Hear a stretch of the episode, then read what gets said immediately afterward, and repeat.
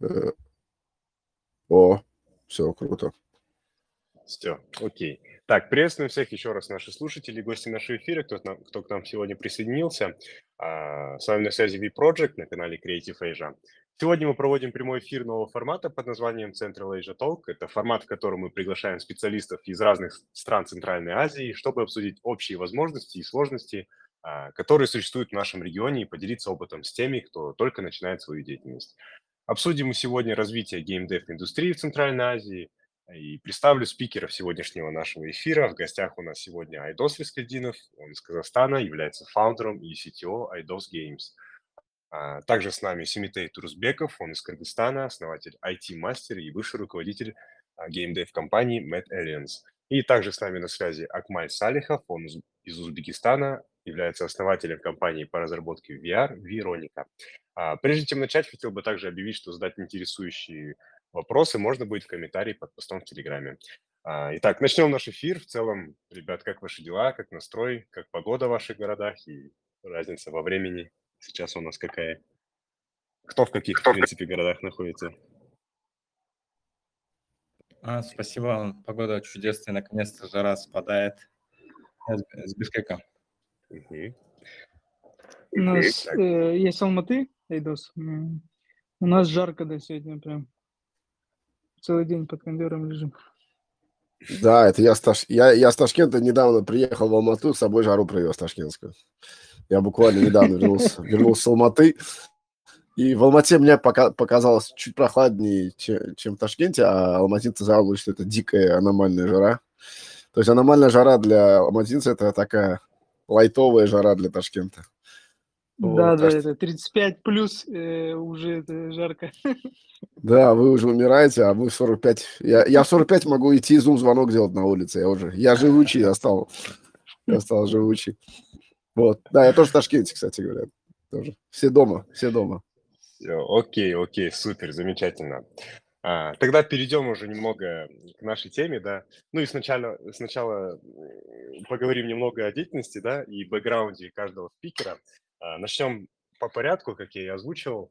А, начнем, пожалуйста, с Сайдоса. Слово вам. Расскажите, пожалуйста, о себе, о вашей карьере, вашей деятельности, бэкграунде. Очень хотим вас послушать. Э, всем еще раз привет. Меня зовут Айдос.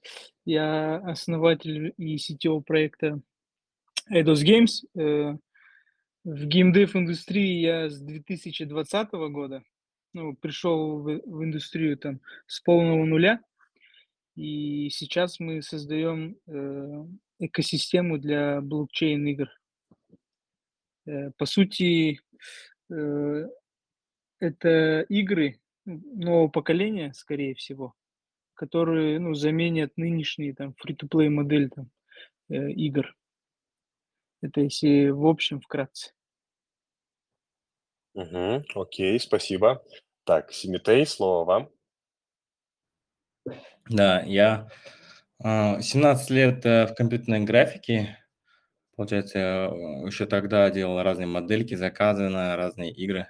Вот, а вот э, компьютерными играми уже на разработке где-то лет 5 назад занялись, и 3 года очень активно занимались своим стартапом. Более полутора миллионов установок по миру. Работали с пятью крупными издателями, ездили на все конференции российские, там разные. Вот, делали онлайн экшен-игру, мультиплеер – Warcars называлась игра. Вот. Ну, потом с революциями чутка выпал, там меня пригласили цифровизацию курировать в, в крупном министерстве. А потом сейчас вот чисто тоже на Unity движке делаем игры в дополненной реальности. Окей, супер, спасибо. Акмаль? Да, я в геймдеве, получается, с 2011 года, да, так, э, случайно туда залез через музыку, через создание электронной музыки. Вот, а основатель студии я больше по неволе, потому что я много лет работал в большой игровой студии здесь, в Узбекистане. А потом просто нужно было отделиться, разделиться, и так появилась текущая компания Вероник, которая уже... Ну, чтобы как-то не конкурировать со, со, со своими друзьями, своими партнерами, я не стал идти по пути детских образовательных игр, на, где я, где вот моя, моя компания-партнер специализируется и фокус дал на 3D игры, на что-то более такое классическое, ПК, консоли. ну, был план такой, в итоге э, начали делать виртуальную реальность, потому что те, кто умеют делать 3D, 3D и вот такие э, графику для ПК и консоли, они могут делать виртуальную реальность, поэтому где-то вот в 2018 году, ну, в конце, в начале 2017 года мы начали ассоциироваться с ребятами, которые могут делать проекты виртуальной реальности. Вот, нашей студии 5 лет уже, получается, да, и в основном делаем виртуальную реальность э, для корпоративных клиентов. Каждый год пытаемся сделать что-то свое, пока, пока что не получается, вот, но игры делаем, да, каждый день почти, вот. Супер, Акмай, спасибо большое. А, так, ну, теперь уже потихоньку перейдем к нашей главной, да, теме, к развитию геймдев-индустрии. И вот сейчас хотелось бы поговорить об э, развитии геймдев-индустрии в каждой в отдельной стране, да, в целом, а, как обстоят э, дела с развитием, какие есть особенности ведения бизнеса, какие тренды сейчас преобладают, а, ну и в целом, что хотелось бы ответить э, в каждой из стран. А, Айдос, как представитель Казахстана, пожалуйста, слово вам. Так, ну, если говорить, в общем, про геймдев-индустрию именно Казахстана, то оно только в начальном этапе, да, как говорится, буквально началось развитие такое, ну, которое было заметно вот как раз э, с 2020-2021 года, э, особенно когда геймдев-индустрия России, да, умерла за один день. Это вот с начала войны, по сути, все компании игровые, которые были в России, они, ну, по сути, их бизнес там, ну, за один день э, умер, и они начали искать именно страны, куда можно было бы э, релацироваться и плюс ну, юридически да, закрепляться. И э, более-менее большие компании, э, это вот, если знаете, PlayRix, Майтона, они выбрали э, Казахстан. Также есть представители и офис э, компании, если слышали, игра стендов, тоже они в Алмате находятся. Ну, постепенно-постепенно э, в Казахстане вот за счет прихода, конечно, больших игроков э, интерес именно к игровой индустрии э, с каждым годом растет. Ну, если говорить э, про то, что мы делаем э, для развития игровой индустрии, мы сейчас э, с университетами открываем э, лаборатории, э, где мы, ну, по сути, обучаем э, разработке игр и плюс э, даем наши решения, которые, ну, преобразуют там простые игры именно в блокчейн игры. Окей, спасибо, Айдос.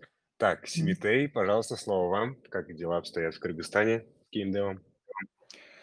Так, ну, действительно, до нас... Э, мы первые начали на мобильные игры делать в Кыргызстане. А, ну, до нас были те, кто стратегии разрабатывали, тоже лет пять они до нас пытались. Вот. Ну, мы, в принципе, на плаву достаточно устойчиво начали держаться, тоже гиперказалки начали делать одно время. А, но, тем не менее, в Кыргызстане не хватает таких единорогов, э, чтобы это как-то стало модно, что ли. Дело в том, что за рубежом то, что какие-то крупные компании есть, как бы все же пока в Кыргызстане не появится такой единорога, родители не, как бы, не стараются своих детей отдать на такие колледжи, университеты, или вообще какие-то курсы по геймдеву открываешь, как бы родители не готовы платить, потому что не знают, куда им устраиваться потом после завершения этих занятий. Также действительно хорошо отметили, очень много релакантов нам в Кыргызстан переехало, и из них немало геймдевщиков, но большинство из них работают э, удаленно на своей компании. Плюс еще, допустим, вот у меня штат был очень большой в компании. Многие мои сотрудники устроились на международные российские и вообще международные компании. Вот, но находятся в Бишкеке, удаленно работают на другие страны. Как бы у нас много таких экспертов, которые находятся в Кыргызстане и работают на внешку. А игровые компании, ну, есть, которые на плаву держатся, есть те, кто для себя пилят игры, зарабатывают на этом. Как бы вот, человек, ну, как бы команд 6-7 можно набрать в целом разных геймдев организаций, которые так занимается этим. Окей, Симитей, спасибо. А, Акмаль, есть ли вам что выделить а, про ситуацию в Узбекистане с геймдев индустрией? Да, у нас, в принципе, все это началось довольно давно. вот ребята сказали, что там вот в Казахстане до 2020 года ничего не было. Возможно, было, просто никто не знает. И, скорее всего, кейс такой же, как у нас. То есть да, было, первая волна... Виду, но... да. Их просто никто не знает. То есть волна а, первых их разработчиков... Было очень мало. Да, их было, да, их было мало, мало и даже их никто штук, не знал. Их никто не знал. Почему? Потому что в основном это были маленькие студии, которые делали мобильные игры, вот наш, наша компания работал, она началась в 2008 году, вот, и получается, даже при том, что они там зарабатывали по, там, полмиллиона долларов в год, в то время огромные деньги, ник, никто про них не знал, потому что, в принципе, э, если вам местный рынок не интересен, то вы, в принципе, о себе и не сообщаете. То есть тут такая просто, то есть получается, может быть, сейчас в Казахстане сидит, может, там 100 студий есть, но мы не знаем их, потому что им местный рынок не интересен, они на, э, на метапы не приходят, на конференции не приходят, а, потому что их цель – это а, международные рынки, да, поэтому как-то, может, их найти можно. У некоторых даже нет сайтов локальных, даже нет номеров телефонов локальных, поэтому э, не могу сказать по поводу... Ну, скорее всего, в Казахстане началось точно позже, чем у нас, Э, в силу того, что в Казахстане просто было много способов зарабатывать деньги, а в Узбекистане было все очень, очень тяжело, и IT был один из единственных способов, как там в серую можно было зарабатывать, да, э, потому что были дикие страшные налоги, были проблемы с валютой, то есть все, все чего э, на, наши соседи в Казахстане, Киргизстане не, не, даже не могут в страшном сне представить, оно все это происходило в Узбекистане э, там, в 2008-2015 годах, э, поэтому Э, в геймдев пошло, пошли многие, пытались как-то зарабатывать да, а, удаленно деньги. Вот. И так как это было все в серую, по сути, потому что доллары, получается, люди получали через, через Турцию. Представляете, да, у вас аккаунт разработчика Google Play на самом деле был зарегистрирован, не знаю, там в Турции или, или где-то вообще где угодно, кто как мог, где, где смог раздобыть аккаунт. И получается, никто о них не знал. И, и они, как бы они привыкли скрываться, поэтому это уже такая нормальная привычка, хотя, слава богу, с приходом нового президента все изменилось, но э, такая была проблема, поэтому... Но так как я рано залез в эту тему, геймдев начался в Узбекистане, наверное, в 2008 годах, э, компаний было всего там 3-4, но были очень большие они, то есть они, э, они реально большие, то есть они э, делали топовые приложения в, на весь мир, в основном детское. Почему так получилось, что узбекские разработчики научились делать детские приложения хорошо? Не знаю, с чем связано, может, у нас много детских садиков, поэтому вот. А, сейчас э, непонятное состояние, потому что э, есть такой конфликт, э, конфликт интересов. То есть, если вы а, игровая студия, которая зарабатывает больше миллиона долларов, то вам, в принципе, ваши сограждане не нужны. Казахской студии нафига не нужны казахские студенты. Узбекской студии нафиг не нужны узбекские студенты, потому что ты уже зарабатываешь настолько много, что ты можешь позволить себе нанять любого разраба с, с, любой точки мира. И опять-таки они становятся невидимыми для казах, местного рынка. То есть а, вы можете, вы можете знать, что они существуют, но они не делают вакансии в Казахстане, они делают вакансии на международных площадках и, и нанимают удаленно, потому что их финансовая подушка позволяет. То есть, получается, а, как бы геймдев вроде есть, но он в двух состояниях. Либо уже сформированные студии, большие ребята, которых, о которых мало кто знает, а, это те, у кого оборот больше миллиона долларов в год стабильный, или маленькие э, ребята, которые там пытаются выжить, делая геймдев, а, там маленькие студии, делающие как гиперказуальные игры, как вот э, Симитей говорил, вот, либо студии вроде нас, которых вот почему-то мы вот какое-то редкое, редкое явление на рынке, а что-то между, мы не, еще небольшие ребята, но мы не совсем уж такие там студии из трех человек, мы вот нашли свое место под солнцем, именно делая узбекский, как бы делая игровые проекты для, для местного рынка, а, для локального рынка, и поэтому нас знают, потому что так как мы, наш клиент находится э, в Узбекистане, мне приходится светиться, мне приходится общаться, поэтому нас знают больше, чем, допустим, студию, которой я раньше работал, которая больше нас 10 раз. А, просто потому что им наш местный рынок не интересен. Вот такая странная ситуация на, на сегодняшний день. Окей, Экмаль, спасибо, то, что подняли такие важные темы. Ну и как раз а, следующая, нас, следующая наша тема для разговора – это как раз-таки про кадры из каждой стране. То есть в целом, как обстоят дела а, с местными специалистами, зарубежными специалистами, то есть каких специалистов сейчас не хватает и как- какой есть э, упор да, на будущее, какие специалисты в целом а, нужны в, а, в сфере геймдев а, и как обстоят в целом дела на рынке. Так, а, Айдос, пожалуйста, слово вам.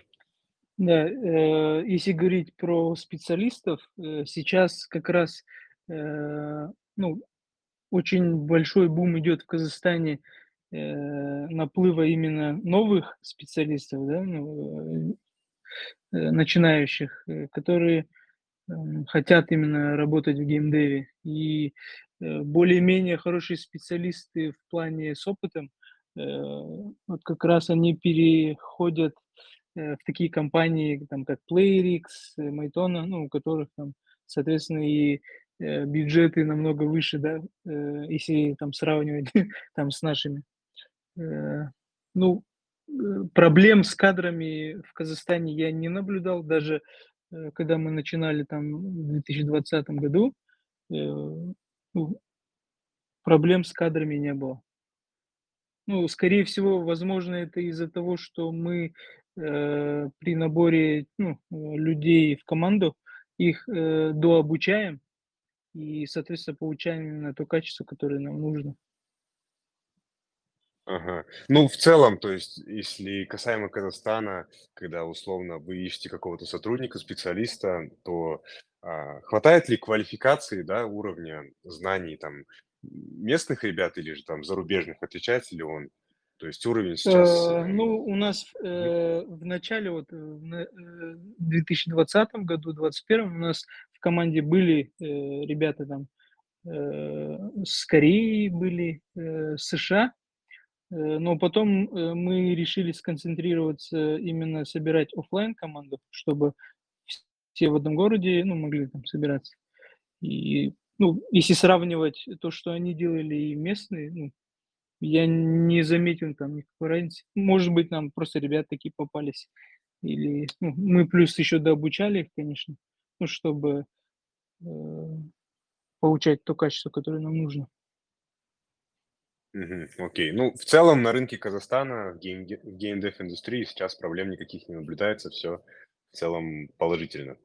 Да, да. плане Ну, кадров. в плане кадров точно, да. Ага, окей, спасибо. А, Симитей, если вам что отметить касаемо Кыргызстана? Ну, наверное, в общем, ситуация, вероятно, похожая, просто имеется в виду, что не так много геймдев студий, поэтому как бы какой спрос, такое предложение. Всего, допустим, пару компаний ищет пару специалистов, и во всем Казахстане и Кыргызстане есть эти пару специалистов, ну, там 5-6, да, вот они нашли друг друга, проблем никакой нету, да. А так, в целом, а, конечно, сложно найти хорошего программиста в Unity в Кыргызстане. Вот, а, допустим, художников легко найти цифровых, они у нас давно есть, они там всякие заказы делают, рисуют, кайфуют, сами наслаждаются этим. А 3D-шников тоже вполне можно найти. Вот, а, ну, не хват... мало в целом как экспертов, это вот Unity программистов, и их очень хорошо разбирают, они неплохо устраиваются на зарубежные компании. И также у нас, получается, там менеджеров, маркетологов, вот, э, экспертов по аналитике игровой, как бы таких специалистов тоже приходится самим выращивать, и это может занимать э, год-два минимум. Мгм, окей. А в целом, а, ребята, вот, которые а, в данном случае, да, на рынке, на рынке Кыргызстана работают, они пользуются ли не спросом, условно, за рубежом, а, например? Как в этом Он- ситуация? Очень. Наши специалисты очень неплохо устраиваются, на мое большое удивление. В плане, а, вот те ребята, кто год-два отработали э, там на движке Unity где-то, как-то действительно успешно через LinkedIn выходят на там, международные компании, устраиваются, и там нормально продолжают работу свою. В плане вот, он- и из этого и цена вот очень сильно повышается на таких специалистов. И стартапчикам очень сложно найти хорошего программиста, потому что как бы средняя зарплата у них как у в Европе, да, и поэтому как бы прайс на хороших специалистов у нас очень высокий. Мгм, окей, спасибо. А, Акмаль, слово вам. Как дела в Узбекистане? Ситуация обстоит. Да, на самом деле тоже есть такой как бы парадокс, то, что, в принципе, кадров хватает, э, с одной стороны. Почему? Потому что э, все-таки геймдевом люди сильно увлекаются. На, надо, надо не забывать, почему кадров хватает. Может, здесь об этом не сказали, почему их хватает, хотя рынка нет. Потому что геймдев – это как рок-музыка. Люди просто хотят этим заниматься. То есть у вас не хватает, там, не знаю, каких-то финтех, э, API-специалистов, не знаю, каких-то странных профессий, которые э, индустрия сама создает, да, там, или дата-сайентистов у вас не хватает. Почему? Потому что никто не хочет, как бы, там, э, в 12 лет быть data scientist-ом, допустим, да, вот. А делать игры, каждый второй геймер Майнкрафта, скорее всего, думал о том, как сделать игру, пытался ее делать, поэтому на рынке, да, по, по сути, как бы таких junior-разработчиков, которые в состоянии там запилить проект, э, на самом деле, на удивление, оказывается достаточно. То есть я сам удивился, когда я свою студию setup-ил, э, слыша про зарплату там 2000 долларов, я был в шоке, типа, я, я сдохну через два дня, но я нашел ребят за 300 долларов, которые, причем там год-два уже копались в Unity, но просто дома, как хобби, и сам факт, что кто-то готов им ЗП платить за это, был для них как бы вау, круто. Вот. Как бы на, на этапе джуниор-разработчиков проблем, в принципе, нет. Э, дальше возникает проблема, как сказал Симитей, то есть как только два года они с тобой работают, а обычно маленькие стартапы, э, в них люди развиваются быстрее. То есть наша компания развивает, э, развивает ребят быстрее, чем большой EA Games, Ubisoft или там PlayRix. Просто потому что в стартапе программист вынужден работать на разные он сегодня делает одно, завтра другое, то есть как бы такой человек-оркестр, потому что в стартапе мало, мало людей, и все делают как бы все, да. Соответственно, в стартап маленьких студиях программисты растут очень быстро, обычно растут в два раза быстрее, чем если бы они росли в большой компании, вот, и, соответственно, а, возникает проблема, что стартап очень быстро их теряет. То есть наших вот, ребят, э, как бы программисты с Вероники обожают хантить. И мы это знаем. Там парень пришел с зарплатой 300, а, через два года его с полтора, э, полторы тысячи долларов сразу забирают. Мы это знаем, это проблема. А, то есть вот тут возникает проблема. То есть, получается, как только мы переходим в статус middle senior разработчиков, уже, да, уже их становится очень мало, потому что как бы мало кто доживает, дорастает до уровня э, middle senior разработчиков, потому что многие бросают это дело, там, да, и, и там уходят работать на нормальную работу, вот, и поэтому, да. Ну, на входе действительно junior геймдев разработчик, скорее всего, больше, чем в схожей сфере, в другой сфере IT, что удивительно, конечно. Другая проблема, что нету продуктовых команд. Это огромная проблема. То есть э, сотрудников, которые могут что-то делать по указке, может и хватает, э, но это не спасет геймдев в Центральной Азии. Спасти геймдев в Центральной Азии могут, смогут только маленькие продуктовые команды, а, а их вот вообще нету. Вот это большая беда. Окей, окей, Майк, спасибо. А, ну, да, и, я немного тоже затронуть. добавлю. Да, да, да, да. да по поводу, э, ну, по поводу вот этих команд. А, так, ну то, что Акмаль говорил, э, ну, я думаю, там 300 долларов это ну, зарплата для геймдева очень маленькая, скорее всего. Ну, э, потому что э, если там брать э, тот же там PlayRix или вот эти компании, которые сейчас там, например, у нас в Казахстане работают, но они там минимум 3-4 тысячи долларов предлагают. Конечно, мы, ну, мы как старт, мы тоже там считаем стартапом, мы предлагаем там полторы-две тысячи, и иногда, э, ну, у нас э, текучка кадров не такая большая, хотя, ну, они в тот же там PlayRix могут там устроиться, там, X2 зарплаты. И да, по поводу... Нет, насчет 300 долларов, 300 долларов, конечно, цифры старые, сейчас таких цен нет, конечно, но, но на парт-тайме 300 долларов абсолютно реально. То есть обычно джуниор-разработчик, он студент, Uh, то есть, да, реальная зарплата его будет, там, не знаю, 600 долларов получается. Насчет Playrix и зарплат 4000, это, это, это все-таки э, сказочные э, истории в том плане, что они есть, но ни один из, из разработчиков, которые я знаю, на, на эту зарплату не могут сдать э, интервью. Понимаете? То есть, потому что они есть. Uh, у нас был парень, который в компании считался сеньор-разработчиком по меркам нашей компании и зарабатывал 2500 тысячи а, но когда он решил податься в российскую студию, ну, если, тоже что-то типа PlayRix, Ему посчитали, что у него уровень middle разработчика и дали зарплату 2000. Так что э, уровень э, как бы требований э, у ребят, которые готовы платить 4000 долларов, они э, гораздо выше, чем как бы... То есть тот факт, что от вас не уходят, не говорит о том, что они не уходят, потому что то есть они не уходят, потому что... Я надеюсь, что половина из них не уходит, потому что им нравится, но половина просто не смогли на... устроиться в PlayRix. Потому что у PlayRix, в отличие от нас с вами, выбор весь мир. Они могут нанять специалиста с любого э, города мира, им без разницы. Вот, и, соответственно, насколько я знаю, вот, интервью PlayRix многие пройти не могут. Хотя вот у меня есть друзья, которые 10 лет Unity разработчики, даже они не могут пройти многие вот эти интервью. Ну, вот. смотрите, э, если вот даже говорить там просто про Unity разработчиков, ну, в игровой студии, э, ну, которая э, делает игры, э, ну, есть, ну, если даже вот брать, например, наши решения, у нас, конечно, э, в большинстве э, своем э, разработчики, они Unity, конечно, знают, но э, основную разработку мы делаем на серверах, ну, там, серверная разработка, да, потому что, ну, все понимают, что и, э, есть игры, которые, ну, э, можно локально декомпилировать, и, соответственно, ну, более-менее э, игровые компании, которые над этим задумываются, они всегда там пилят свое там серверное решение.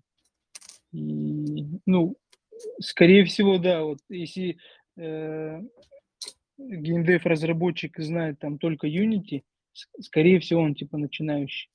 Но не, я с этим не согласен. Я, я, с этим не, не, не, я с этим не согласен. Почему? Потому что у вас специфическая история с, с блокчейном просто, поэтому вам нужно знать э, там серверную часть разработчику. Но PlayRix, который делает игру чисто на Unity, то есть им нужны просто Unity разработчики, 90% рынка это ну. обычные нормальные игры, в которых нету блокчейна, нету NFT, это просто Google Play App Store игры, в которых просто mm. туча контента, туча Возможно. анимации. Вот, то есть в этих случаях э, Unity разработчик, он просто Unity разработчик, но глубина опыта этого человека не, не дотягивает, то есть он не может сделать Э, сложные э, архитектурные решения внутри игры. То есть он не может сделать... То есть когда вы говорите, сделай мне раннер или там примитивную гоночку, да любой чел сделает и за 300 баксов, и за 1000 баксов. И вот тут вся проблема. А зачем мне платить полторы тысячи долларов за простую раннер, который может с, такой, с таким же успехом сделать 300, э, там, стажер за 300 баксов, да, джуниор? Нет разницы, потому что когда вы говорите мне, что PlayRix там платит 4000 долларов, он платит только тем 4000 долларов, те, кто могут написать, мы это называем а, поддерживаемым кодом. Вот что самое сложное. Найти программистов, которые могут писать код так, что игра будет легко, как бы, десятилетиями будет работать нормально. То есть э, завтра мы заменим его на другого топового программиста, и он буквально за две недели разберется э, в этом проекте. Да? То есть, получается, вот такие серьезные люди, которые могут писать крутую архитектуру изначально, четко оптимизированно писать код, вот их очень мало. Поэтому для компании типа Playrix это очень важно, потому что игры там десятилетиями уже у них существуют. Вот, и это там важно. Но если мы говорим с вами про просто тест потребителя, то есть э, парень за 4000 долларов и парень за 300 долларов будет делать одну и ту же игру по моему ТЗ, не знаю, то, что играют все на своих телефонах, там, бегалка, раннер, э, просто беги и перепрыгивай через мосты, Никто не, не, ну, не увидит раннер, разницу. Да, можно клепать там, не знаю, за два дня да. можно там раннеры наклепать. Вот, я имею в виду то, что никто не увидит разницу с точки зрения потребителя, а раз вы, как с точки зрения потребителя, вы не видите разницу, возникает вопрос, зачем платить больше, правильно? То есть, получается, вот... Не, ну это если со стороны потребителя, да, а мы же как раз... Да. Э, мы, руководители там, ну, компаний, стартапов, мы видим э, всю вот эту заднюю часть, и как раз Э, хотим нанимать вот ну, таких людей, ну, которые... Ну, вот тут ну, я сути, принципиально... архитектуру, мне кажется, э, а, а вот тут я с вами... Принцип... отвечает да. CTO, ну, по сути. Согласен. Ну, это, ну, вот, э, ну, вот ну, тут я именно и... Да? Да, и тут я, вот, вот тут, именно тут я, я именно всегда спорю с моими коллегами по цеху в том плане, что а зачем мне долгая архитектура? То есть я делаю игру, которая через две недели, понятно, что она мертвая, у нее, не, у нее нулевой ретеншн, нулевой ЛТВ, то есть получается, а, зачем вам делать крутой архитектуру или крутой, крутой код для игры, которая, скорее всего, умрет? 99% игровых проектов, Ну они да, умирают. это, это если вы А. говорите именно про один проект. Но э, ну, просто наш стартап именно про большое количество игр, да, и, соответственно, нам э, как раз ну, архитектура и важна. Чтобы... Да, у Да. вас блокчейн история с маркетплейсом там, я согласен, да. Вот, Очень-очень спорный вопрос, можно очень много времени потратить. Стоит ли нанимать другого специалиста или обойтись дешево? У меня самого были подобные случаи. У меня был главный программист, и платил я ему где-то 1300 долларов, что ли, в то время. Как стартапу это очень сложно оттянуть было в тот момент. Вот. И еще мало того, что еще сам программист, он очень так капризно себя вел, а, там опаздывал на работу, там много как бы этот... И в итоге я осмелился, как бы заменил его и поставил горячего глазами стажера, да, ну, там, джуниора, да, и он вытянул тот же самый объем работы, да, на удивление. Я ему 400 долларов платил, а он выполнял тот же самый объем работы и справлялся, да. Поэтому вот, действительно вот, вот. часто с этим сталкивался, и тоже в гиперказуальных играх там как бы вот эти тестовые даже проверки не требуют очень большого сложного кода, чтобы просто проверить, насколько задумка сама может иметь место быть. Ну а если да. она начнет деньги давать, тогда уже есть смысл там дорогих специалистов привлекать, чтобы качество Да. там... Да, давайте вот здесь для слушателей, которые, может, немножко не понимают, э, объясним одну ситуацию, что прошло то время, когда вы мечтаете о великой игре. Никто в здравом уме ну, среди нас, основателей студии, не будет говорить, что завтра мы сделаем Call of Duty и заработаем 100 миллионов долларов. Таких безумных, безумных глупых идей у нас в голову нас не посещает. Они нас посещали 10 Ну лет да. назад, когда были наши первые 100 тысяч долларов убытков, да? Нормальный основатель студии так не думает. Нормальный основатель студии что делает? Он делает тесты, он тестирует десятки, а если у него хватает мозгов, сотни и, там, и ресурсов, сотни прототипов. То есть а, Мгм. вот как Симитей, э, и мы пробовали с Симитеем, тоже мы, э, похожая у нас история, то есть гиперказуальная. Чтобы сделать игру, которая зараб... там, в мобиле гиперказуальная, чтобы она заработала, дай бог, там, миллион долларов, к примеру, а, 8 лет назад надо было сделать а, а, там 20 тестов, и одна, дай бог, выстреливала. Сейчас уже издатель говорит, что надо сделать 150 тестов. То есть, соответственно, надо сделать 150 разных мини-игр, чтобы одна, дай бог, выстрелила. Поэтому, а, когда мы говорим про стартапы, вот, э, ко- которые только начинают свой путь в, в игровой индустрии, для них важно много разных тестов. То есть поэтому многие даже не думайте там нанимать себе художника. Просто сделайте прототип, залейте его в ТикТок, посмотрите, люди вообще реагируют на него, они, они обсуждают этот прототип. То есть, вот, вот такие моменты. Поэтому, когда вот такие моменты, то качество вашего разработчика, то есть его, его опыт, э, опыт как специалиста не сильно важно. важно. Важна его продуктивность. Да, э, код, который он напишет, будет не самый изящный, но из-за этого сидеть и, и нам с вами грустить, что э, нормальные прогеры стоят 4000 долларов, поэтому нам надо забыть геймдев и надо делать что-то другое, мы не можем, поэтому, как вот CBC сказал, там за 400 долларов, за сколько мы можем, столько мы находим. Самое удивительное, что вы найдете специалиста на любые деньги. Такой проблемы нет. Ну. Вот, потому что любой человек, который к вам приходит, мы же их не заставляем их рабским трудом работать на нас. Они выбирают нас по каким-то причинам. То есть почему нас выбирают, допустим, я э, об этом много лет думал, хотя это стыдно, что мы, э, что мы до сих пор не выросли до уровня, что мы не можем делать, не можем платить разработчикам 4000 долларов. Наверное, наверное. Но тогда должны стыдиться 99% всех игровых студий, потому что за порог там 3-5 миллионов долларов в год оборота выходит только там 3% игровых студий э, э, из общей массы. Все остальные, удивительно, что многие этого не понимают, даже э, студии, которые делают хиты на миллионы долларов, они все равно делают заказные, заказные проекты, они делают на заказ всякие, потому что не хватает денег э, зарабатывать, им нужно все равно делать какие-то заказы и все остальное. Э, и поэтому Получается, нас выбирают, потому что мы делаем интересные вещи, никто в Узбекистане больше не делает виртуальную реальность. И ребята э, приходят к нам, они вообще, не должны мне платить, не я им. У меня такая позиция, потому что они ко мне приходят, э, я им плачу, они ничего как бы особо, пока у их рыночная цена была не определена, то есть а, они могут и 100 долларов не стоить. Как, как оценить рыночную цену джуниор-разработчика? Ну, не знаю как. Вот. Но то, что через там год-полтора его забирают там зарплаты 10, там, тысячу, две, три тысячи, это точно, это та ценность, которую я даю нашим сотрудникам, это факт. Вот. Тот факт, что мы не можем такие деньги платить, это другая беда. Я согласен, это уже, наверное, меня, моя вина как фаундера, что я не могу выйти на этот уровень, это другая проблема. Но в целом, наверное, Надо то, что маленький... Да, надо, нам надо к этому стремиться, но, но то, что мы есть, это огромная польза для индустрии, потому что если все будут как Playrix, где будет э, Дженни Бек, который только вчера вышел со школы или универа, работать? Если не у нас с вами. Правильно? То есть такой момент. То есть где ему работать? То есть uh, Playrix хочет тех, кто работал уже пять лет в других студиях. Вот эти другие студии откуда появляются? Вот благодаря таким чокнутым ребятам, как мы, которые каждый день борются за выживание, получается. Вот. То есть на самом деле, наверное, если брать вертикальную, вертикальную какую-то вот эту uh, экосистемную пользу, от нас пользы больше системе, потому что благодаря нам вот эти ребята могут э, трудоустраиваться в большие студии. Главное не грустить по этому поводу. Первое время для меня каждый сотрудник был как член семьи, и уход каждого программиста был для меня как этот депрессия на одну неделю. Да, это я, я уходил в запой из-за этого, поэтому э, сейчас я чувствую себя спокойнее в этом плане. Это опыт, это опыт, да? А, очень большое действительно преимущество сейчас дает то, что чат GPT вообще идеально на Unity кодит. И я уже не Вау, вау, чат GPT, да, Симитей да, классная вещь сказал. У, у нас дикий спор, у нас дикий спор.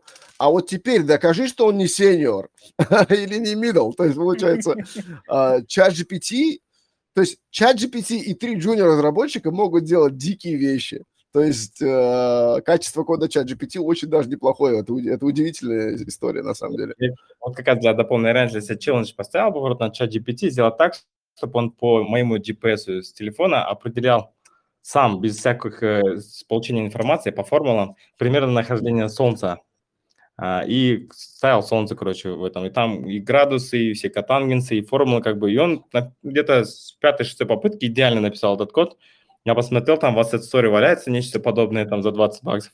Ну, суть в том, что э, самому этим заниматься занял бы неделю изучения всех этих формул и вырабатывания идеального кода.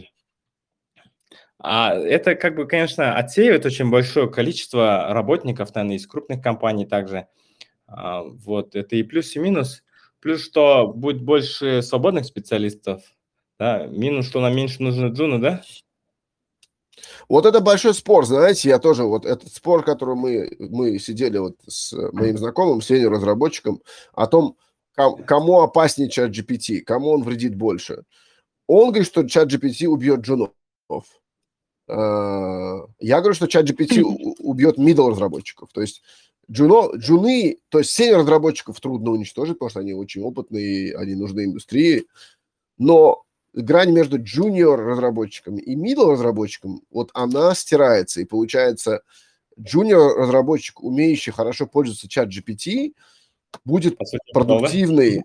Да? да, он будет как middle, он, он будет по, по, да, по, он, по чистоте он, кода. Да. Вот. И получается, зачем мне два middle разработчика по, по 1500, когда я могу взять там 5 джуниор, джунов по 500 и дать им чат GPT? Вот такой вопрос возникает. При том, что чат GPT сейчас в, а, буквально в зачаточном положении, он, он еще трехмесячный ребенок, да, то есть mm-hmm. скоро он будет постарше, вот, и будет делать э, очень... То есть, э, опять возвращаясь к моему комменту, все меньше нужны программисты в игровой индустрии, нужны продуктовые юниты. Вот э, это самое... Вот, будущее за продуктовыми юнитами, не за программистами.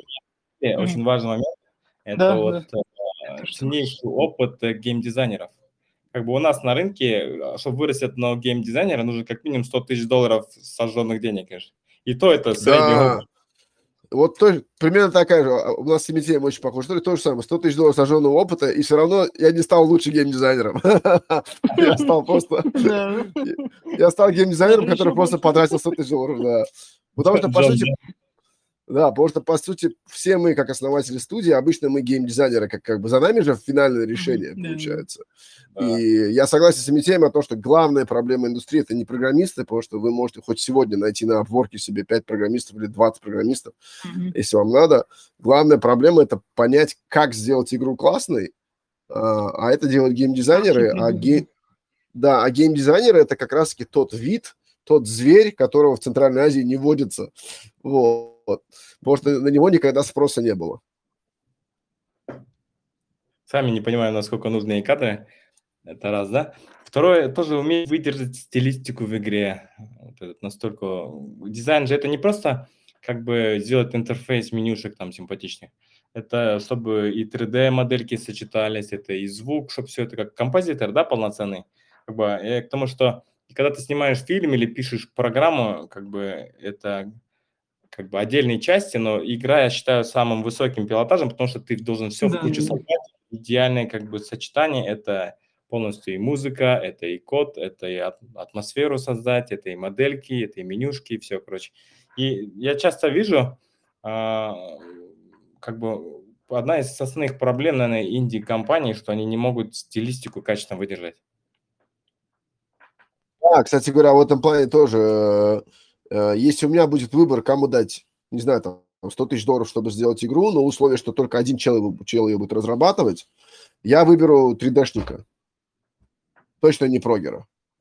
То есть программист будет заморачиваться программисты, на- да, это- на- это- да, это над идеальным кодом, да, над идеальным кодом, супер поддерживаем там чем-то еще. Есть игры, где программисты рулят, я считаю, что это игры типа Это цивилизации, математика, скорее всего, да. да, математика, баланс цивилизация, вот, вот такие игры, да. Там, наверное, программисты сильны.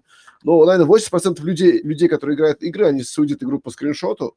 И поэтому, э, действительно, при выборе, наверное, все-таки, э, да, надо делать упорный визуал при возможности. Но э, даже визуал умирает через, через полчаса, если, если в игре нет геймдизайна. То есть можно очень красивую сцену нарисовать, Мгм. вот, а вот за счет того, что геймдизайн плохой, сразу игра Это отваливается. все в совокупе, по идее. Это, ну, как бы э, каждый свой процент дает, и это в совокупе там дает 100%, да? Ну, если игра реально хорошая. Да, просто есть ощущение, что программисты главные в геймдеве, но это не совсем так. То есть без них очень сложно, но есть много кейсов, где игры были сделал- сделаны практически без кода. Там визуальные новеллы, да, допустим. сейчас ноу-код, да, там решений очень много. И, и вот чат GPT, который я сказал, то же самое. То есть очень, очень, а, очень возможно, что очень скоро художники поймут, как с чат GPT общаться э, по-прогерски, и будут все это делать да? Кстати, есть еще одна проблема, тоже вот когда только разрабатывал, игры, был у нас в Кыргызстане один закупщик, который, находясь а, в Америке, в Европе, он как раз на миллионы закупы для топовых игр делал. И он говорит, типа, нету смысла, что ты варишь, а в Кыргызстане тебе надо ехать как минимум в Питер, да, там, где все геймдевщики сидят российские. И я не совсем это понимал, вот, но когда начал уже ездить на эти конференции, действительно врубился, насколько важна вот эта коммуникация, насколько они действительно тут на White Night там собираются на вечер сотни геймдевщиков э, и начинают просто рассказывать о своих опытах, каждый показывает свою игру, там они описывают, э, рассказывают, какие результаты у них выходят, и это очень большой наплыв идей, мыслей, как бы и варишься быстрее, как бы развиваешься, что ли, в этом направлении, как, как геймдевщик, точнее, да? И э, мне кажется, вот Центральная Азия, вот, дико дефицит э, такого взаимного общения, чтобы мы могли расти как разработчики игр, как э, геймдизайнеры и так далее. Да, не хватает местного White Nights, не хватает местного DevGam, да, э, какого-то центральноазиатского, потому что на одну страну смысла его делать нету, Да. а на три, на три страны уже резон есть, да. Ну, значит, надо делать. Не, а, да, в принципе, это не сложно организовать. Вообще с Ташкента в Бишкек э, приехать несложно. От Алматы это легко, да, там всего два часа, да, сейчас? С Ташкента в Бишкек тяжело, потому что буквально недавно я был в Бишкеке на игровой выставке, кстати говоря, вот, которую Илья у вас там организовывает. Вот, кстати, классный ивент. Вот. И так как у нас было 12 человек, мы поехали на автобусе 14 часов. Потому что у нас целая там делегация ехала на самолете. Это было прям через- 12 человек получается, поэтому автобус. Ну, автобус... бо- Да, автобус, получается, через Шимкент по Казахстану едет и приезжает в Бишкек за 13 часов. В принципе, довольно комфортный, с кондером, со всеми делами, но э, в Алмату комфортнее доехать, потому что есть вот эти э, тальга, там у них купе классные, там, то есть чуть комфортнее в Алмату доезжать. Вот, но, в принципе, Бишкек тоже возможно. Вот. Ташкент, в общем, чуть-чуть сложно. А вот Алмата, Бишкек, конечно, очень хорошо. У вас там очень близко все. Это да. Ну, вообще, в целом, что очень... Мы, может, не до конца это понимаем, но именно геймдевщикам нужно много вариться друг с другом, чтобы набирать опыт, Мгм. да? Зато нам близко Да, Чимкент. да. Нам близко Чимкент. Так что мы можем свою коалицию создать. Ташкент, Шымкент. Да, потому что, по сути, вместе у нас поп- популяция больше а, получается. То есть, ну, ну, я думаю, что, скорее всего, а, логистически, наверное, не знаю, наверное, и- мне пока показалось, наверное, что Бишкек прикольное место для всего этого дела. Кажется, мне так кажется пока что, потому что... Так, вы же эксперт по виртуальной реальности. Можем виртуальную комнату создать, э, по пивку взять. Ну, вот проблема, с, вот проблема с пивом, что выбора пива в Бишкеке больше. Кстати говоря, а, удивительно, потому что для меня пиво это важный фактор в моей жизни. Вот. Удивительно, что Алмата сильно а, сдала позиции Бишкеку в плане выбора пива в торговых центрах. То есть а, в любом а, большом магазине в, в там Фрунзе и все остальное в разы больше выбора пива, чем в Магнуме или в Смоле. То есть интересный, кстати, фактор. Я не знаю, почему это. Потому что я с разницей в один месяц был и в Бишкеке, и в Алмате. Могу сказать, что раньше сказал, что в Алмате выбора больше пива. Сейчас а вот оказалось, что в Бишкеке больше. Не знаю, Если почему. интересует э, выбор пива, обращайся. У нас тут есть этот, причем большая экскурсия, могу тебе устроить по разным вкусам. Да, я виду, так как пиво, короче, в- так как пиво в Алмате... э, кстати говоря, вот у меня индекс Лёфи. Есть же бельгийское пиво Лёфи. Вот. Ребят, ребят, сори. Да, Это, у нас- это очень классная тема, но мы не можем. Да, не, мы, мы же про развитие геймдева, без пива его не развить, короче. Давайте, пиво будет у нас в руках, но будем говорить а, в целом о геймдев. А, Вы Да, в целом подняли вообще все темы, прям плавно прошлись по всем им, все актуальные темы. А, Ну и вот самое главное, самая такая, да, а, очень актуальная, как вы подняли, объединение геймдев индустрии, да, в регионе в Центральной Азии. Какой есть отчет, да, нужно ли создавать такие проекты, которые работают на все страны региона, или ну, нет ли нет в этом смысла? А, Я не знаю, есть ли в этом смысл начинать по порядку, потому что у нас тут целый такой подкаст выдался. Кому, если у кого есть, да, слово, которое хочет сказать.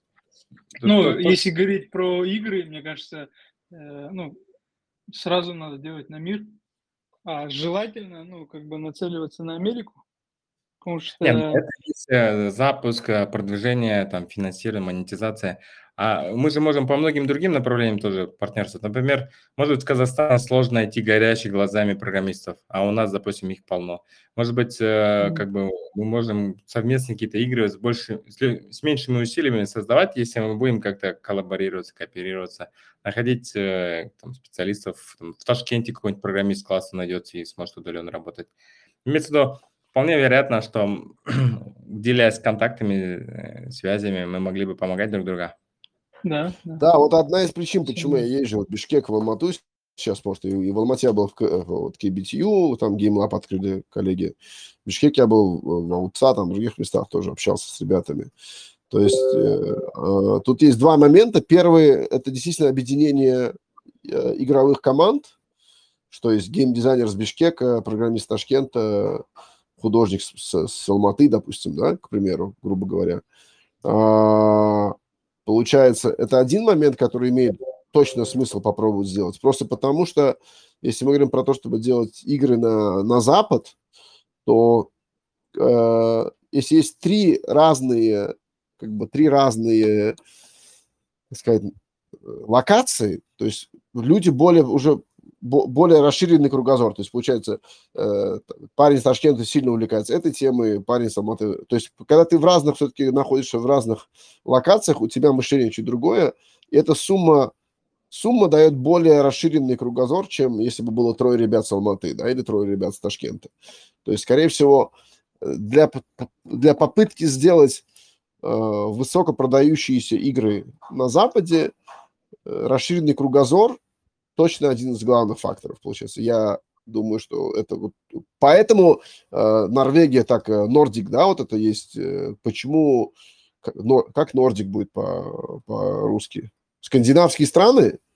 То есть э, это же удивительная история, допустим. Вы же знаете, что корейцы разорвали в плане музыки, да, весь мир. То есть, получается, вот там кей-поп, да, вот это все, оно э, захватило весь мир. Точно так же скандинавские страны захватили мир игр, именно инди-игр. То есть, получается, знаешь, самые великие игры, которые сейчас люди играют, они зачастую появляются из, из скандинавских стран. Вот. И одна из причин, что они вроде бы рядом, но они у них все-таки команды очень такие. Один со Швеции, другой с Финляндии, третий с Норвегии. То есть они как-то немножко у них вроде рядом, но немножко разный кругозор.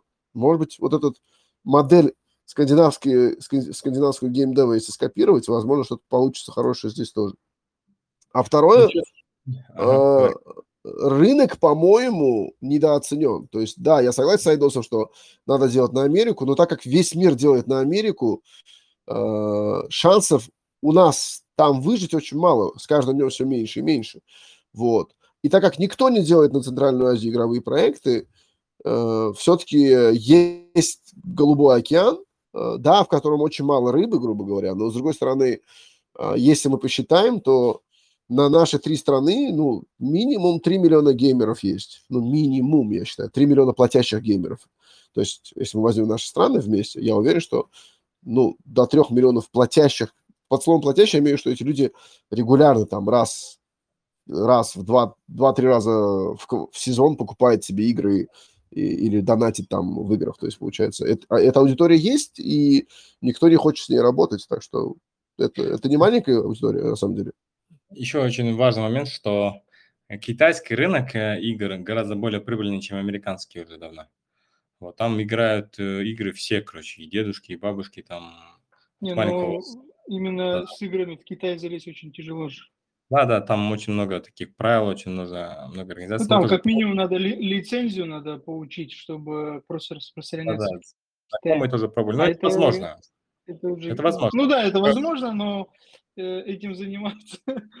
Это долго. Нет, ну, ну конечно, и, нет. Э, Китайский рынок, да, сложный. Ментально для нас, вот все, особенно вот коллеги с Казахстана, мне постоянно венчурные инвесторы, ребята есть, коллеги, они говорят, что все, вот э, нашим людям легко в, на Юго-Восточную Азию скелиться. То есть, э, как бы, наша ментальность похожа на ментальность в Таиланде, в Малайзии, в, в Индонезии. Э, как бы, вот. Второй рынок большой – это арабский мир, но арабский мир за счет, за счет религиозных взглядов, там не весь контент пройдет. То есть игры там, допустим, там игры предпочитают более образовательные, потому что э, вот там всякие кровавые игры, все остальное точно не пройдут никакие там эти их э, отборы. Поэтому я согласен, что есть рынки э, игровые, вот. Но если мы говорим про ПК-консоли, все-таки, все-таки, да, Европа, Америка ну, более-менее понятные локации. Очень тесно работали со всеми аналитиками, и как бы у нас были подсчеты, что мобильный рынок – это половина всех денег от всех игровых устройств. Это как бы на одной стороне только мобилка, с другой стороны это ПК, консоли, веб-игры, все короче, с той стороны. 55-60% как... выручки – это же мобильные игры. 75, да уже? Вот. 55-60% в среднем. Это вот 200 э, ярдов же было, да, в том году из них 110 э, мобильные игры были.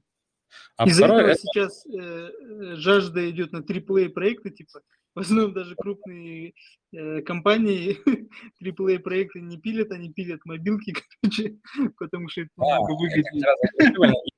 Поделюсь а, тем что опытом, то, что полтора миллиона установок и как мы анализировали. Вот э, действительно со стороны СНГ было много игроков, и в России было много игроков, и они отлично комьюнити создавали, и удержаемость хорошая была игры, но они очень мало платили, да, допустим, если по всему СНГ, по Кыргызстану, там, платящий юзер, там, максимум бакс откинет в лучшем случае, в то время, когда в Америке спокойно десятку могут отвалить, да? А да, в Дубае... Да, там и, и процент конверсии выше. Да. Процент выше, да? да? Да, для них как бы Да, ну, ну там проблема цена инсталла, то есть цена установки американского юзера дико дорогая, поэтому ну, все, это, все за него воюют. Это упирается в удержание, правильно? Если хорошая игра, высокое удержание, да, ты просто да. один твоя игра сама полетит. Главное в плюс, да? Да. Если удержание, да, но удержание очень сложно сделать, особенно на, в стране, где нет геймдизайнеров, это очень сложно. Это за геймдизайн. Главная проблема Вас... в этом. И, ну да, гипер, да. Гипер, и вторая проблема, конечно, что... Это уже не про удержание, да? Это больше да, как но... раз про быстрокупаемость, ну типа там, если игрок в течение недели отвалился, тебе на рекламе хотя бы отбить его и немного заработать, да? Кстати, ребята, да, ну в, в мобайле, в мобайле надо отметить, что в мобайле все же играют на удержание. И, то есть, и поэтому э, выигрывает тот, у кого побольше аналитический отдел. И, скорее всего, у, у маленького разраба с Алматы вряд ли будет большой аналитический отдел. То есть просто физически это невыигрываемая война. То есть невозможно выиграть маленькой студии в, в, в, в мобильной игре, в мобильном Ну, Да, рынке. н- да, Я не, видел не сказал. э, видел не раз случаи, когда игра стреляла у людей просто сама, да, и они превращались в крупные компании, да, как бы молодые пацаны Органически, да, да. просто Много взлетел таких туда, и все, они там набирают отделы, еще сами как бы сырые зеленые, да, во многих. Бывает, бывает, бывает, но по статистике их все меньше и меньше. Это не Ну да, статистика, которая конечно, растет, а это статистика, которая э, уменьшается. Если э, говорить ну, про геймдев как бизнес, то по-любому нужно э, ориентироваться на закуп трафика. Ну, типа, конечно, сидеть и ждать там маны небесной, что моя игра залетит, ну, типа, это, это уже не бизнес, да? А если, типа, делать как бизнес, условно, там, я покупаю пользователя с Америки там за э, полдоллара, да, и он мне приносит там за месяц, типа, 60 центов, ну, типа, 10 центов я заработал, все окей, ну, типа, заливаю там рекламный бюджет. Если в таком плане строить, конечно, это э, понятные метрики и понимаешь, э, как на это влиять. Ну, типа, на LTV будет там влиять это retention и, соответственно, там, э, то, как ты монетизируешь. Ну, типа, основное, конечно, там 99% пользователей в среднем, они не платящие, да, э, если даже, ну, брать там среднюю статистику там по миру. Э, э, соответственно, нужно, ну, э, зарабатывать с вот этих 99 за счет рекламы, и 1% как бонусом идет там, если ну, в игре там покупают или, может быть, подписки там внедряют. Ну и- да, я, я просто дам другой пример, конкретный пример, реальная история. То есть парень залил игру в Google Play, у него там за, за год 500 скачиваний. Эту же игру он заливает в Steam, у него 1000 скачиваний. Причем в Steam у него игра стоит там 99 центов. Да, получается? Он даже что-то заработал в. Steam, Google Play вообще ничего не заработал. А, дальше этот же парень заморачивается и де- делает ее на Xbox. Ту же самую игру делает на Xbox. Мгм. На Xbox он зарабатывает 20 тысяч. То есть, вы понимаете, Да. то есть мы говорим о том, что, да, то есть получается, что в итоге все говорят про mobile, но mobile это не, не, не, не место для маленьких детей. Mobile это для людей, которых в кармане миллион долларов на закуп трафика. Все остальные надеются на чудо. То есть у них может М. случиться, да, но как Да. часто чудо случается? То есть в Стиме, если мы возьмем на душу населения, на, на, на количество игр, выпущенных Google Play за этот год, и количество э, игр, выпущенных в Steam за этот год, успе- то есть люди, которые хотя бы заработали 10 тысяч, в Steam в разы выше, чем в мобайле. То есть, ну, что возьмите всех своих знакомых, у них у всех 500 скачиваний, все, кто не заливал трафик, у них 500 скачиваний, у них ничего нету. То есть бывает крайне редкие исключения. Но за- у меня целая комьюнити разработчиков, которые каждую неделю что-то публикуют в Google Play. Никто даже 100 долларов с рекламы не заработал, потому что Ну вот, э, если э, говорить там про свой личный опыт, мы сделали, условно, там игру, ее делали там, ну, мы чисто для тестов их делали, Э, две-три недели у нас ушла на разработку, и, соответственно, она как вышла, и вышла она на прибыль где-то около 5000 долларов в месяц. И, ну, я думаю, таких э, кейсов очень много, потому что это была, Э, э, это была что, это инапы, вы с инапа зарабатывали? Э, там 70 на 30, 30 на инапах и 70 с рекламой.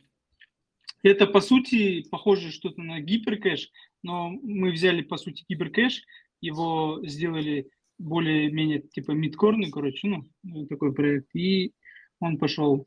И, соответственно, таких игр, по идее, очень много. Э, Самое главное, мне кажется, надо вот концентрироваться на метриках, именно на удержании и, ну, конечно, на грамотно продуманной монетизации.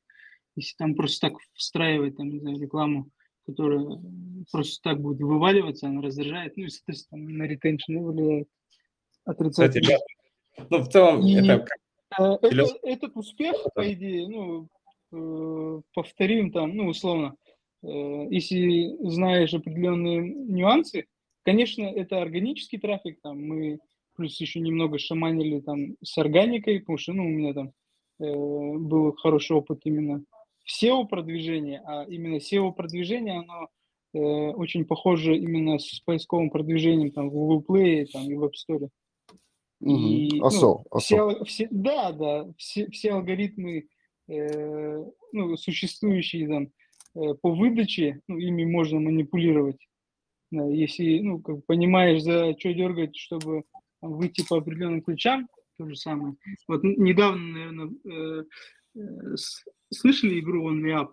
Мы тоже там буквально за два дня мы эту игру там сделали, выкинули э, в сторы, и с органики мы там получали в день по 1100-1200 установок. Ну и, соответственно, там зарабатывали, конечно, там мы и напы не прикрутили, мы в основном там на рекламе это все делали. И таких кейсов реально много, есть свои алгоритмы. Э, Вот, например, почему мы именно э, решили лаборатории запускать там с университетами, да, потому что ну, мы как компания хотим концентрироваться на таких, ну, глубоких проектах, да, разрабатывать, ну, мы сами разрабатываем. А вот именно вот такие э, модели таких игр мы хотим, э, ну, здесь, по сути, можно подойти математически и делать, ну, брать чисто за счет количества. Ну, там, условно, там, мы с, э, студентов там научим, как это все делать, и, ну, чтобы они там тысячу, две тысячи долларов э, зарабатывали, ну, и, соответственно, мы как revenue share там делим. Ну, у нас такая задумка, и, по сути, мы сейчас это вот э, в рамках лаборатории хотим реализовывать. Да, ну и, соответственно, мы, конечно, даем... Блин, Айдос, слово не Да, дашь да. ставить. А. В плане того, что мы очень неплохо пробовали в Кыргызстане, у нас компания Гримут очень тоже такая хорошая организация, и мы с ними запартнерились, э, как бы они полностью для нас сделали визуал, мы для них полностью программировали. И очень неплохая коллаборация вышла, мы там и издатели нашли Quantum, и как бы призы получили на Game Gathering, там два этих основных приза. В плане, вот, допустим, очень неплохо тоже практиковать, наверное, какие-то коллаборации между там Узбекистаном, Кыргызстаном, Казахстаном, где там одна компания делает дизайн, другая, допустим, занимается, может, продвижением, третья, допустим, кодом и так далее, да? Да, да, тоже можно. Вот даже среди стартапщиков, допустим, появилась какая-то идея, у вас, допустим, 2-3 там стажера договорились какой-то идеей, да, короче, мы с нашей Мгм. стороны тоже, тоже рехоп разделяем, и как бы можно такие вещи, да, практиковать. Да, ты, э, типа онлайн-хакатон или что-нибудь такое, да? Да. Да, да, прикольная идея. Вообще, как бы, я знаю, у вас есть э, в Телеграме группа, да, геймдевщиков, она достаточно большая даже, да? А, да, да, есть э, ге- геймдев КЗ, да, кажется, называется? Что это такое-то, да? И там, по-моему, очень даже мало людей, да? Еще есть какая-то арпа, или как это назвали ее? Ар, арка. Или арпа. Арпанет. Не, как это называется, да, вот ребята расскажут, что есть два, два паблика, которые Да, да, да, есть. Э, Арпа, она поменьше. Это в основном алматин- алматинские разработчики. там. А А. геймдев КЗ, это вот как раз со всего Казахстана, там больше тысячи, кажется, сидят. Да, и там прям реальные геймдевщики, да? Да, да, да, там 3D-шники, художники, программисты, там все. DevKZ это Телеграм, да? В Телеграме это? Да, да, да, да, в Телеграме. в Телеграме. Что-то ввел. Да, тысячи... Это, это этот, это получается... Полторы, да, кажется, тысячи? ну, Больше Да, тысячи. тысячи, тысячи, да, да, вот э, мой инкубатор, который гетовский, если вы зайдете, у меня почти, да, тоже под, под тысячу. У меня инкубатор, который мы ежегодно запускаем. М, Вот, у меня тоже под тысячу. Наверное, самый большой комьюнити game developer ов э, в Узбекистане вот у нас. Сейчас у нас получается в game это 800 подписчиков и где-то 400 в чате. Не 400, по-моему, 300 с чем-то, да. Вот, тоже только game developer ы, то есть только разрабы. Ну, то- то- не то, что профессиональные раз- разрабы, а именно люди, которые, э, да, хобби, которые хотят зарабатывать на это. Супер, супер, ребят. Айдос, Сините, Акмаль просто сами провели этот эфир, честно. Я сидел, слушал, просто кайфовал, как будто реально присутствовал на каком-то подкасте. А, Ну, по поводу формат. объединения геймдев-индустрии, блин, ну, начало, я думаю, положено, коннект уже есть. Я думаю, обменяться контактами вам между собой, и я думаю, почему бы и нет. Если наша площадка, как V-Project, по- посодействует этому как начало, да, как вашему знакомству, то это было бы очень круто. Да, и мне кажется, V-Project вообще должны, наверное, захостить просто какую-то такую движуху одну. Хотя, может, какой-то онлайн геймджем сделать такой тестовый. То есть все-таки у вас аудитории побольше. То есть э, какой-то... а, что-то такое лайтовое начать меж меж, меж, межгосударственное, вот, какой-то геймджем на, те, на тему э, чего-то, э, что такое можно начать, с чего-то очень про- простенького, вот, мне кажется, было бы хорошо. Ну, надеемся, все таки случится.